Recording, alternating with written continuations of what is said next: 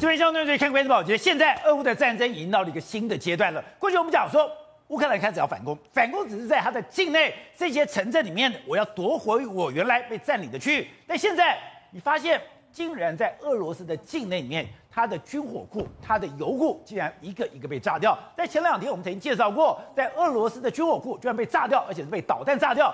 当时大家在想，这到底谁炸的？因为乌克兰的军方完全没有做任何的声明。他想说，会不会又是俄罗斯自导自演？他要用这个方式来更强化对乌克兰的一个攻击。但没有想到，今天确定了，那真的是乌克兰的攻击，因为两艘直升机直接飞过边境，以低飞的状态，竟然将俄罗斯两个油库给炸掉。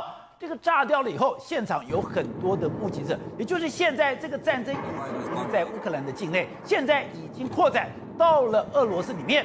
那现在问题是，乌克兰难道不怕提升这样的一个战争的状态吗？难道这个战争会越打越激烈？难道这个战场已经不限于乌克兰，连俄罗斯都要被席卷在里面吗？而且我们看到现在提供给乌克兰的军援。真的是源源不绝。今天我们看到，美国已经讲了，我的刺针飞弹、我的标枪飞弹，我要火力全开，我要全部加速的生产，投到乌克兰的战场上。而我们看到 Boris Johnson 也讲了，我现在的星光导弹，甚至我很多的军卡，我也要送到乌克兰去。连孤悬海外的澳洲现在都讲，他们现在要把他们非常好的装甲车，甚至很好的生化侦测车，我也要送到乌克兰去。也就是。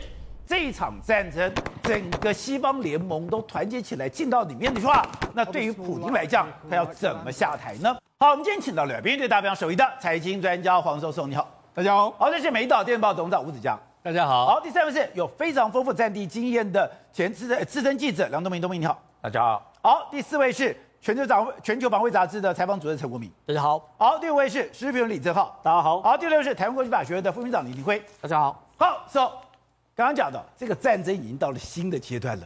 刚刚看那个画面，现在已经不是说在俄在乌克兰境内烽火连天，是连俄罗斯境内都出现爆炸，而且整个战场刚刚讲到的，现在在基辅、在赫尔松、在奥德萨，哎，本来被占领的区域。都一个一个被打开来了。没错，目前乌克兰已经进行一个反守为攻。反守为攻不止在基辅，不止在奥德萨，不止在乌这个乌克兰的北边。现在呢，他们还两度打到俄罗斯的境内。抱歉，那俄罗斯的境内的出油槽已经两次，第一次是用导弹射击，第二次是他们直升机直接去那边攻击。所以现在不是只有在俄罗，不是不是只有在乌克兰境内哦，现在他们都已经反攻到整个俄罗斯的这个境内。好，那你为什么会反攻到俄罗斯的境内？主要原因就是说乌克兰的底气越。来越够啊！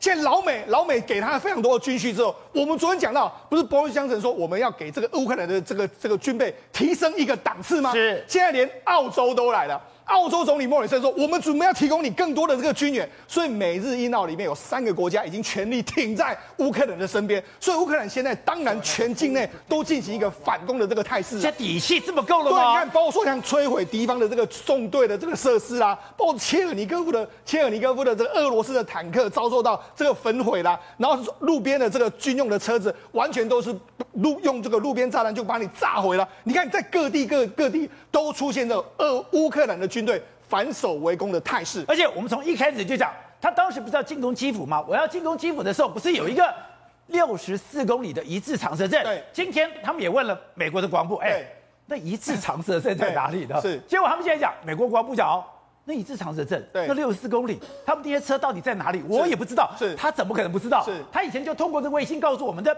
车在哪里，有什么样车，结果现在告诉我，卫星不提供了，对，卫星不提供了，我们看不到这一字长蛇阵之后，他居然讲。那个车去哪里？我不知道。没错，这个一字长蛇阵的美国现在的说法是说，我们也不知道它在在什么地方，甚至他们没有完成当初设定的任务。所以言下之意，美国人认为是他们已经失败了。所以那一字长蛇阵垮了，对，已经垮了。好，那为什么垮了呢？我们就跟大家讲，因为现在乌克兰真的进行一个反攻。我们不是讲到吗？他们进行两次的这个攻击。实际上前几天的时候呢，这个别别尔哥罗德的这个油库发生爆炸的时候，上一次是真的用飞弹射击，飞弹射击之后，整个油库出现一个大爆炸的这个情形。宝杰，上次那个大爆炸的时候呢，当时乌克兰就说乌克兰没有说什么，俄罗斯说是你们乌克兰打的，但乌克兰没有说话，人家就说，哎、欸，那搞不好是你俄罗斯自导自演，你要自导自演一场，还不敢确定，对，自导自演一场，说，哎、欸，你们俄乌克兰来打你们这样一个状况，结果没想到今天这个四月一号又出现第二波攻击，这个第二波攻击，宝杰很明显，因为已经有目击者看到。两台乌克兰的军用直升机飞入了这个从乌克兰的哈尔科夫这个地方飞入了贝尔格罗德这个地方。他们从哪里？从哈尔科夫，至少当时战况最激烈的哈尔科夫。他们现在居然是乌克兰去攻击俄罗斯的基地。对，他们从这个俄罗斯从飞过这个乌克兰的这个边境之后，飞到俄罗斯还有四十公里。他们飞到这个地方，你看有没有看？刚刚有没有看到两台？这个是乌克兰的军用直升机飞到这个地方，就飞到这个油库这边，然后就进行一个攻击。攻击完之后，然后大拉拉的就离开整个乌克兰，呃，大大拉拉离开贝尔格罗德，所以大家都在拍这个哦，原来他们已经可以如入无人之境，这样子来轰击整个俄罗斯的这个境内啊。所以乌克兰已经不是首方。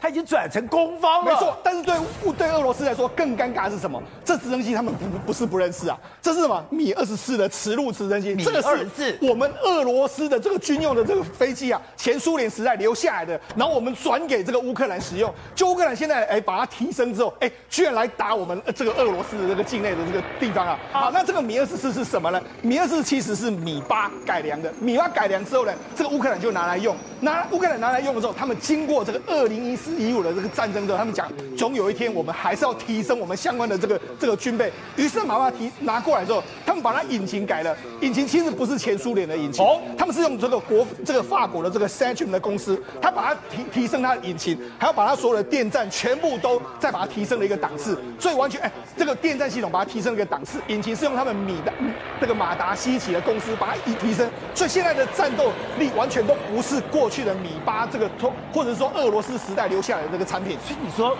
今天这个米二四，我在表等于外观上面是俄罗斯的这个军备，对，是俄罗斯的直升机，对。可是搞不好美国、英国他们进来以后，用法国的发动机，对，再加上你的导航设备全部改变之后，对。难怪你飞弹打不到，对，所以你就知道它的这个所谓反反坦克的这个飞飞弹的系统非相当厉害。所以那为什么飞弹打不到？因为它已经把它的电站系统提升了一个档次，而且。飞行的引擎也提升了一个档次，所以你就知道说，现在西方世界也不隐瞒了，就是啊，就是我在后面给乌克兰靠。你看，包括拜登，拜登越讲的越来越清楚啊，包括说起来拜登现在说的越来越强硬了。他说，人家就说，哎、你要不要跟普丁谈一谈？他说，拜登这个他们的这个发言呃通讯主任就说，拜登没有要跟这个普丁进行的会谈，任何对话都要进入俄罗斯人在乌乌克兰的攻击要大幅的降级才可以啊。那除了这个之外，波斯先生讲的更清楚，不要像普丁这个让步啊，普丁是个恶霸，骗子和恶霸，他会在几天。前的这个一次的会议中，让你这个谈话到疲疲惫不堪，然后迫使你做出让步。所以他跟泽伦斯基喊话，你千万不要听他的话，不要让步啊！那不止这样哦，所以你说现在拜登跟 Johnson 两个对于普丁来讲，对。谈都没得谈，是你先撤兵，我再说。这几天的时候，英国还公布了，他说：“哎、欸，我们已经训练了大概两万两千名的乌克兰的军队啦，我们把他送到乌，所以在乌东这边训练，然后把他送到哎，在这个波兰这边训练，然后把他送到整个乌克兰境内啊。”这个是英国现在的宣传片，对，他现在已经完全不演了。对，我已经训练多少的部队，对，我已经送进了多少的军备，对，交代的清清楚楚。所以你看，送了的，他们已经训练了两万两千名的这个乌克兰的军队。另外一个，我们送了大概约莫一万枚以上的反坦坦克的这个。飞弹送到乌克兰境内，还有整整套打包好的这个军需，全部都到那个地方去。所以现在呢，俄乌英国不演，那不止英国不演，不止美国不演，现在另外一个国家也跳出来，这叫莫里森，澳洲就说了。他说：“莫里森，哎，你想到澳洲这个完全，你说英国还有点关系，美国有点关系，澳洲你这个太远的这个地方了嘛，孤悬海外。就他说什么，我们不止送上祈祷，我们送到枪支、弹药、人道协助，我们还有防弹衣，还有我们的这个巨富舍的这个装甲车，我们会用澳洲的这个 C 十七运载过去。所以呢，哎，连莫里森他都要从澳洲运这个相关的这个他他们的巨富型的这个轮轮型，哎，巨富轮型的这个装甲运兵车要过去。这是澳洲要给他的装甲车。”对，没错，它里面可以载九个这个士兵，然后它车上还有遥控飞机，可以搭搭载机枪，还有这个榴弹炮发射器，它已经外销到多国使用，这个它都要弄到这个乌克兰去，所以乌克兰的军需是越来越强，所以为什么乌克兰有这个底气敢去攻击俄罗斯？而且今天有一个消息就是，他们既然俄罗斯已经撤出了安托诺夫的机场，对，我吓一跳。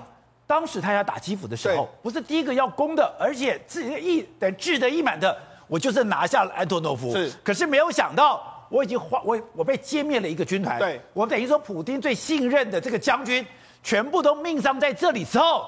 你居然撤军了？没错，实际上我们就讲这个安托诺夫机场的这个攻防战，可以说是俄罗斯从盛转衰的一个非常重要的关键。你看安托诺夫机场在这边，它距离基辅非常近，所以第一个时间在二月二十四号攻发起攻击的没多久的时候，俄罗斯就派了空降兵来到这个地方，因为他们知道他们一定要占领机场。俄罗斯发发攻击发起的第一个兵一定都是空降师，他要占领这个机场。对，就二月俄罗斯第一个要攻占的目标，就他们用派这个所谓第三十一空降突击旅到了这个地方，然后果然二月二十五号。他们就说我们已经占领了，占领了之后，他就说，哎，我们要占领，因为我们已经快要逼近基辅。对，我们占领这个机场，说我们要跟呃这个乌克兰方面来进行一个谈判，他用这样来要挟他。就没想到，就过没多久之后，人家就发现到说，哎，你好像在打入这个机场的时候，你这个这个伤痕累累啊。包括三月四号的时候，有人就说嘛，他们那边攻击攻击的时候，这个机场的保卫战的时候，他们把这个当初的这个飞机都炸，俄罗斯都把当初的飞机都炸毁了，运输机毁掉了。可是三月四号就发生一件事，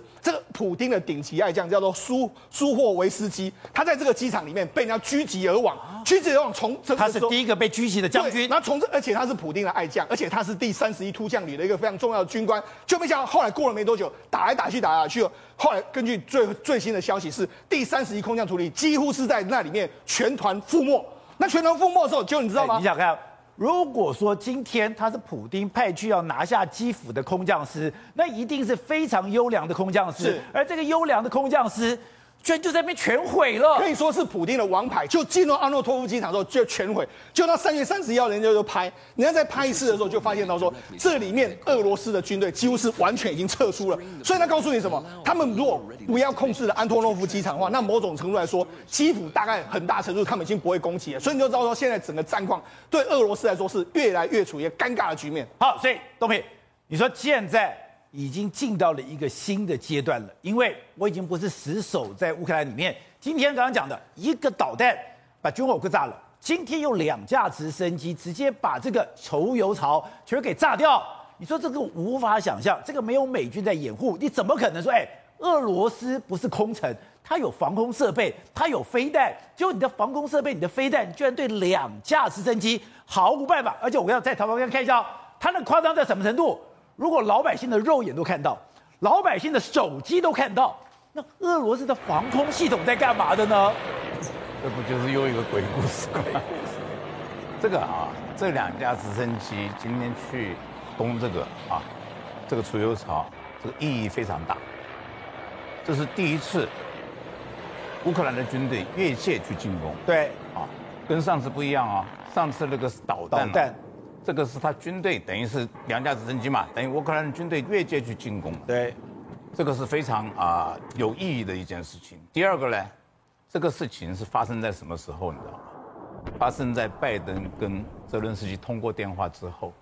哦。啊，他们这个电话讲得很短，他们这次电话讲得很短。以前的电话都是讲一个一两个小时。是。这次是讲了二十分钟，讲了什么我们不知道。对。啊，但是出现了这个。攻击行动，你说拜登跟泽伦斯基一讲完，两架直升机就把人家储油槽给炸掉了，不是这样子吗？在时间上呢，我们可以说是他巧合，对，但是我认为应该不是巧合，这中间是有关联的，啊，中间是有关联的。那这个战争进行到现在哈，呃，基本上其实我已经讲过了，俄罗斯已经是没有希望了，啊，也翻转不过来了。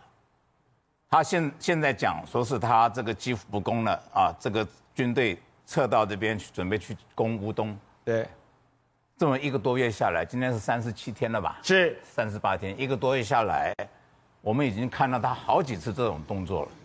他第一波的攻击，大概在三五天之后，他就发现不对了，对，就已经重整过了，啊，然后我们就看到这个六十四公里的车队在那个地方，对，卡住了，大家都担心回基辅。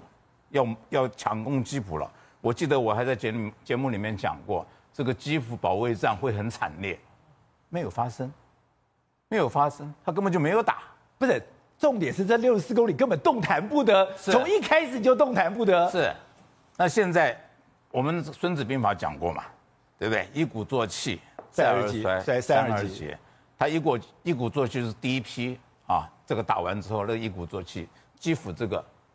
是再而衰，啊，那现在这个乌东这个三而竭，三而竭，而且没有搞头了。而且现在六十四公里离子长城这上面有多少的兵马，上面有多少的人员，你有多少的装甲？现在美国居然云淡风轻说，我也不知道他们现在在哪里，这不又代表这六十四公里离子长城都没了吗？他他他们存心在吃你豆腐嘛，把这个这个这个国防部这个发言人讲的话，就存心在吃你豆腐嘛。他怎么会不知道？当然知道啊，但是美国知道，他并不是美国的军事。这个卫星看到，对，它是个民间商用卫星，对不对？所以这个这个东西就是把俄罗斯搞得很尴尬啊！你完全搞不清楚怎么一回事。对，这两架直升机刚才讲了，飞进去，啊，人家老百姓肉眼都看到了。对呀，你居然打不到。手机都，而且手机有各种角度都拍到了。是，到底出了什么事情？所以我刚刚讲，这对我来讲又是另外一个鬼故事。是吧？在这一次各国援助里面。哎我今天最惊讶的是，怎么连澳洲都动起来了？澳洲孤悬海外，离整个乌克兰十万八千里，跟你国完全没有任何地缘政治的关系。结果莫瑞森讲，我不是要给乌克兰祈祷而已，我要给他很多的装备，我给你护目镜，我给你防弹衣，甚至我连把我最好的轮型装甲车都去了。宝杰哥，知道什么动起来了吗？动起来了，阿库斯动起来了。哎，阿库斯，哎。阿库斯不是只是负责亚太的吗？哎，他们现在不止负责亚太，他们也进到乌克兰这边啊。从英国、从澳洲到美国，安格鲁萨克逊民族真的动起来了。所以你说现在是三个安格鲁萨克逊的国家集合起来对付斯拉夫？对啊，这是非常非常明显的嘛。美国他的态度我就不讲，美国给多少武器我就不讲。英国，哎，知道昨天英国国防部多离谱啊！英国国防部直接试出一个影片哦，因为我们都知道，我们现在有很多西方世界在这个代训好乌克兰的军队，可这东西你都不能直接讲，或者说透过一些媒体放话。可我从来没有看过英国国防部直接用官方的呃推特账号试出一个影片，然后那个影片直接说了，我训练了两万两千个乌克兰士兵。就这个，你看两万两千个乌克兰士兵，然后呢，他还说我给了他们说一万个反坦克武器，然后他还说我们派兵到了波兰边境，而且他把训练的画面全部都泄露出来，完全不演了，完全不演了嘛？你看，这然然然后说他们，所以你现在看到的东西都是英国给乌克兰的装备。不止，而且是英国国防部公布的画面，所以这不是什么小道消息，不是消息人士，不是权威人士，这就是英国国防部的官方消息嘛。而且公开说他们派英国士兵去波兰这边，诶，去到波兰有没有进军到乌克兰，没有人知道诶，所以你看。这个东西是英国动起来是非常非常明显的例子嘛，然后你看他直接说给他一万个反坦克武器嘛，对不对？所以目前呢，乌克兰拿大概三万到四万个反坦克武器，其中一大部分是美国给，另外一万是这个呃英国给，另外就大家零零散散有德国等等铁拳等等就给他了。所以你看英国是非常介入非常非常深的，而且宝杰哥你有没有发现，过去哦我们这这段时间给的所有军援哦，都属于是可以移动式的，不管刺针。标枪、星光就是步兵带着跑的，对，步兵带着跑。结果呢，现在的阿库斯联盟他们要干嘛？给重武器啊，要你开车可以开得走的。第一个是英国现在说要给远程杀伤力设备 AS 九零的自走炮。这自走炮什么什么型号，什么射四十公里，那不是重点。重点是因为这个自走炮不好用，如果送过去的话，他英国要先去协训乌克兰的士兵才可以使用这个自走炮。所以呢，这已经超脱原本对于轻武器的资源，对不对？然后刚刚你讲了，澳洲要给什么？澳洲要给装甲车、轮型装甲车，让乌克兰在这边快速运兵，而且这是澳洲最好的轮型装甲车。所以，变成说整个阿库斯联盟，包括美国、包括英国、包括澳洲，真的不是走在印太，他们是干嘛？尝试在乌克兰练兵，在乌克兰合作嘛，然后以乌克兰士兵作为雏形嘛。所以这个东西简直就是反共或者反中的预先赛的热身赛。俄罗斯挡得了吗？俄罗斯有努力试图想要挡，和先讲结论，他们最厉害的特种部队现在死伤过半。回到白俄罗斯，指挥官说他要写报告，说不出兵了，这是非常非常夸张。因为我们之前我们看刚刚讲到的，你在安特洛夫的这个机场，你很清楚，你的重要的空降师一个一个的折翼，你要打下了这个哈尔科夫这个地方的时候，你最强的坦克师一个一个的折翼。现在我连从远东调来的海军陆战队，那个变成黑暗死神的，竟然。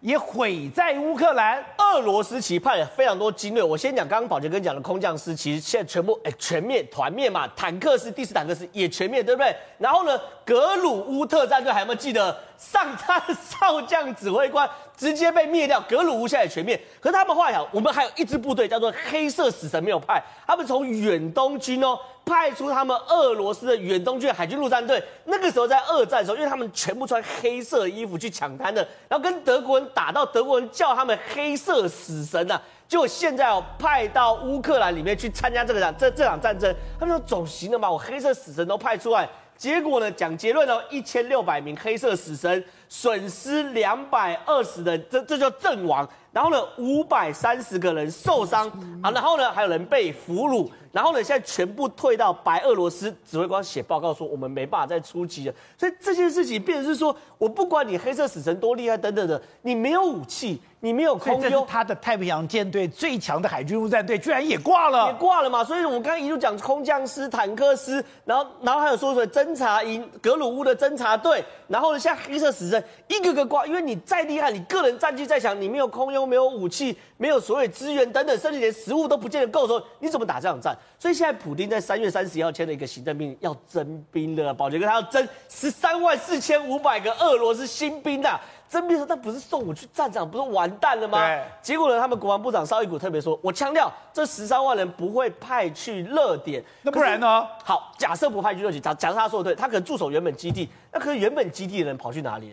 全部都派去热点了嘛？这才是问题嘛。所以对于俄罗斯来说，现在真的是捉襟见肘了。好，各位。我现在最好奇的就是，你明明用的是过去俄罗斯有两架直升机米二十四，这个明明是俄罗斯非常熟悉的飞机，而且我就是等于说飞过境内，你的飞弹都打了，为什么我看得到打不到？我连手机都看得到，搞不好哎，我只要有一个机枪，我就可以打下来了。难道现在很多乌克兰的装备表面上是俄罗斯做的，内装？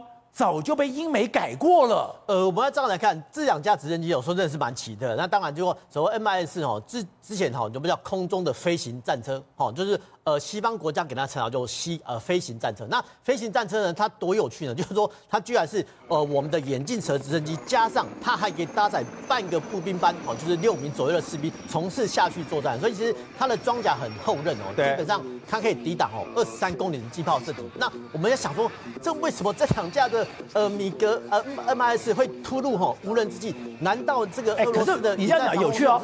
如果它是要运兵的，它就不是很灵活哈、啊。它如果不是很灵活，你怎么躲炮火呢？对，这这个就是很奇特。我们之前好像讲过说，哎，俄罗斯的野战防空系统好像指挥车被虏获了嘛？对。所以其实会不会说哈，是之前哦这个野战防空营的指挥车被虏获，然后造成哦这个被突入哦，居然被突入四十公里耶？这个四十公里是什么概念？是说呃从基隆飞到林口去这？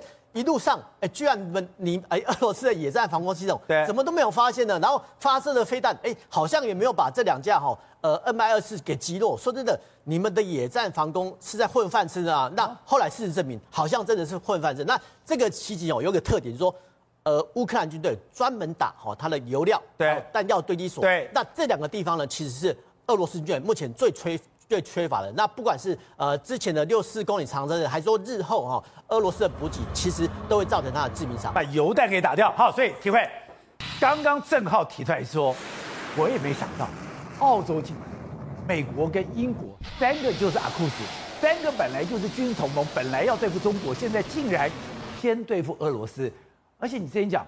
英国跟俄罗斯过去有克里米亚战争，有历史的恩怨，但澳洲没有啊。对，我们再回顾一下，去年十一月二十九号的时候，在克里姆林宫的这个新闻发言人上面就已经讲到了，他们说，因为那时候英国就已经释放出去讯息出来说，那个俄罗斯会打乌克兰。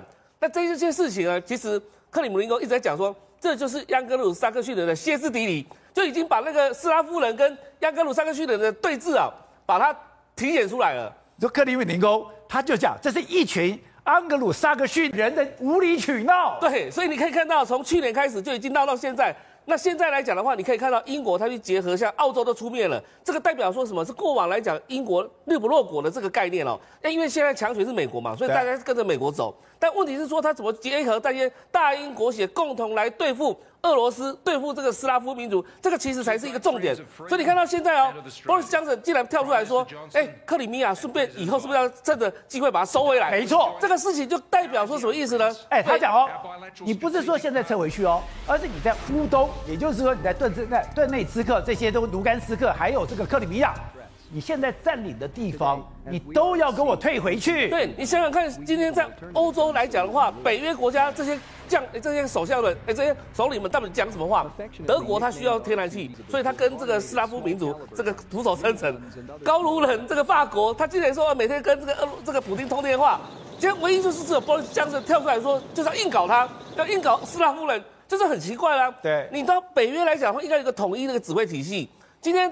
泽伦斯基要派两架直升机去打那个俄罗斯境内的目标的时候，是不是应该有跟北约打过招呼？当然要打过招呼，对，因为所有的武器都是北约提供的嘛。而且刚刚东明特别讲，你是跟拜登通完电话，那两架直升机就过去了。所以那就代表什么意思呢？就是说他们在北约，特特别是英美来讲的话，可能有更大的目标、更大的计谋，想要来对付普丁，不单单只是把普丁拉下来而已，甚至于说把过往来讲俄罗斯所侵占的土地一个一个要回来。